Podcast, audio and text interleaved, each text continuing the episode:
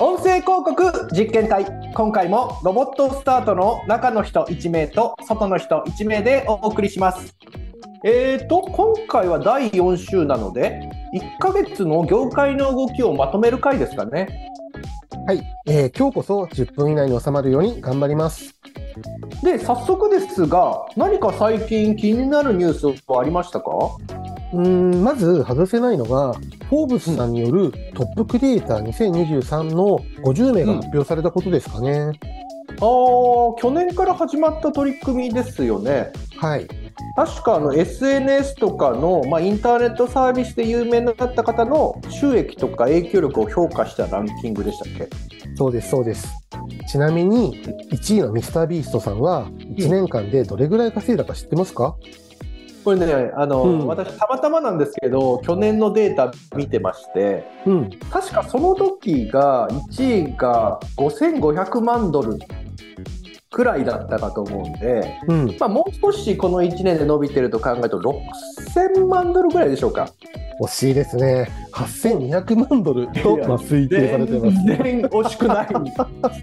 そんな伸びてますか？はい。日本円だと3桁超えですよね。うん、まあ、それだけ広告価値も上がっているってことだと思いますね。で、ところで、このニュースの、この金額の部分が気になったって感じですか？えートップのミスタービーストさんも、まあ、当然なんですけど、トップ50位のうち、なんと12人がポッドキャスターなんですね。あ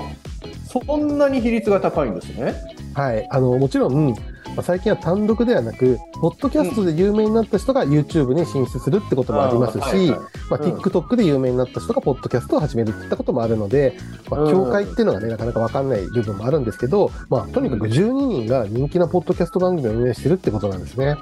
うーんまあ、日本でも芸能人ですとかインフルエンサーの方が、まあ、YouTube、Instagram、TikTok、あと旧 Twitter とか、まあ、うん複数のインターネットサービス経由でファンと交流を図ってると思うので、まあ、自然な流れなんですかね。うん。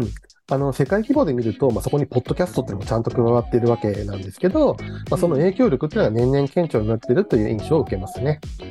日本も数年後はそうなりますかね？うん。あの、ポッドキャストの収益機会っていうのがちゃんと確立されれば、自然とね、そうなっていくというふうに思いますが、うんこれに関してちょっと気になるニュースが最近ありました。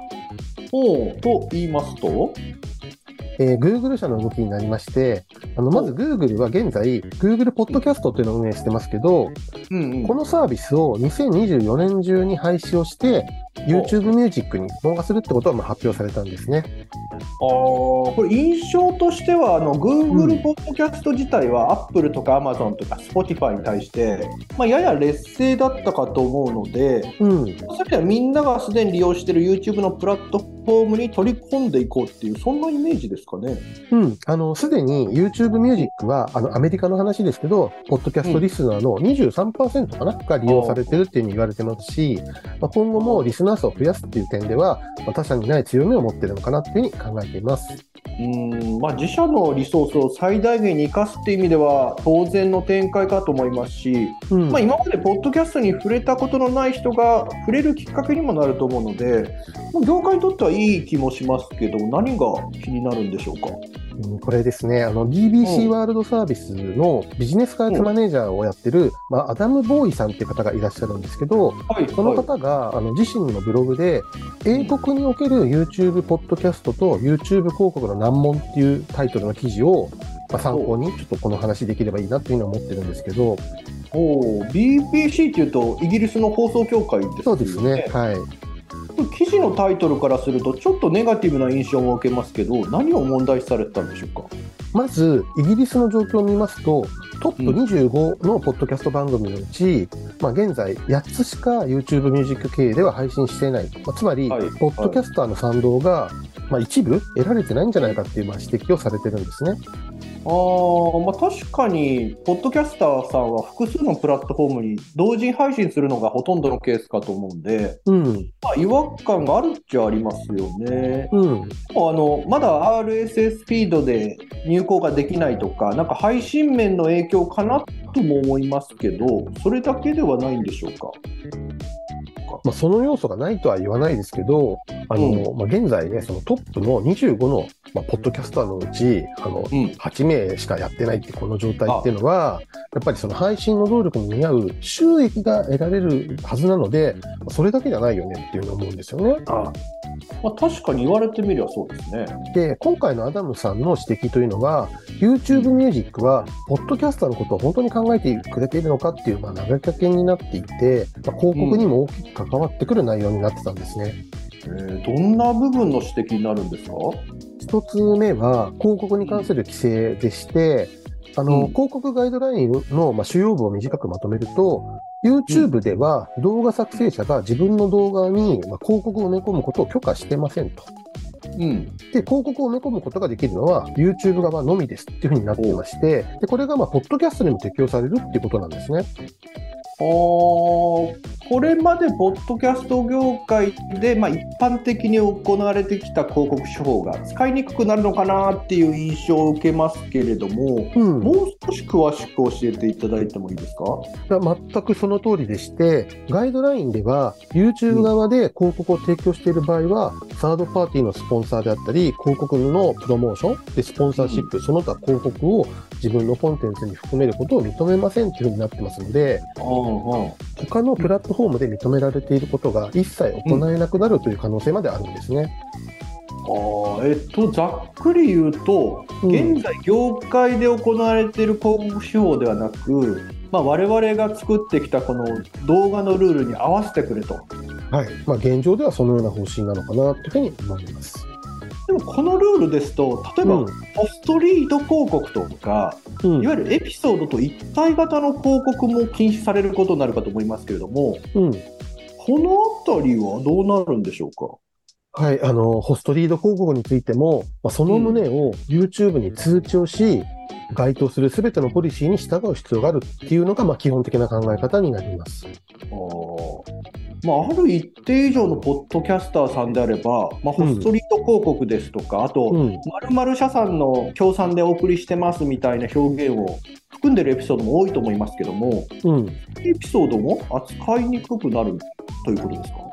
まあ、YouTube ミュージックで番組を配信したければ、YouTube 専用に広告なし版のエピソードを作り直すとか、まあ、もしくはそういうエピソードに関しては削除して配信するってことの検討が必要になるかと思いますね。まあ、現状の彼らの収益比率から考えると仕方のない部分もあるのかもしれませんけれども、うん。まあ、一方で魂を込めてコンテンツを作成しているポッドキャスターさんからすると受け入れにくい部分はありそうですよね。はい。で、まさにそのアダムさんが、まあ、この点をポッドキャスターが賛同しにくい一つ目の理由として、まあ、挙げてるっていうことですね。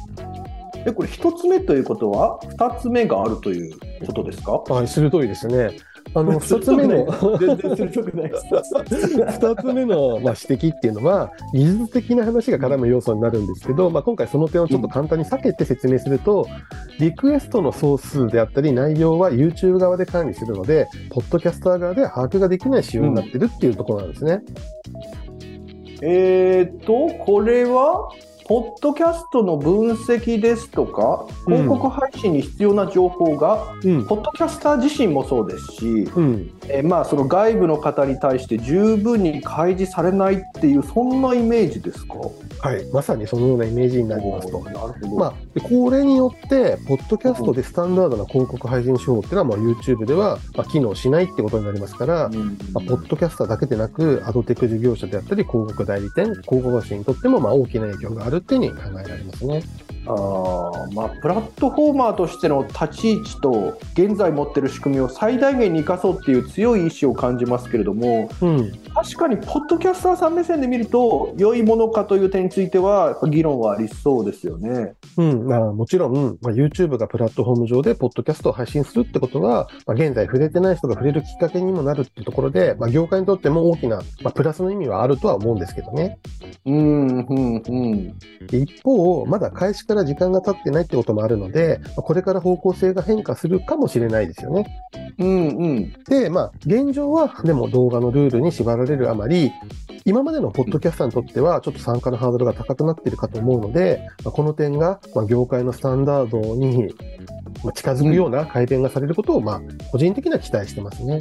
うんまあ、確かに今後数ヶ月で変化することも考えられると思いますし、うんまあ一方であのかなりこのデジタル音声広告業界の影響も大きいかと思いますので、うんまたあのぜひ動きがあれば教えてください。はい、あの YouTube ミュージックに関しては、まさに先日、日本でもポッドキャストのサポートが開始されましたから、まあ、この点については手厚くカバーをしていきたいというふうに考えております。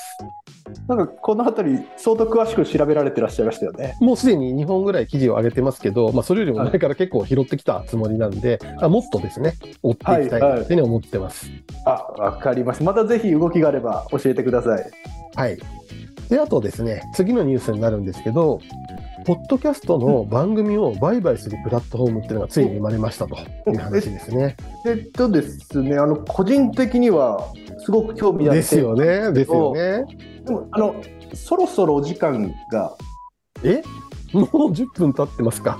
えまだ2つの話しかしてないんですけどね。いやあの2つはこのタイムマネジメントの問題で、はい。まあ、ちょっと内容が濃いニュースだったということでちょっと次回以降はこの時間のコントロールにも期待をします。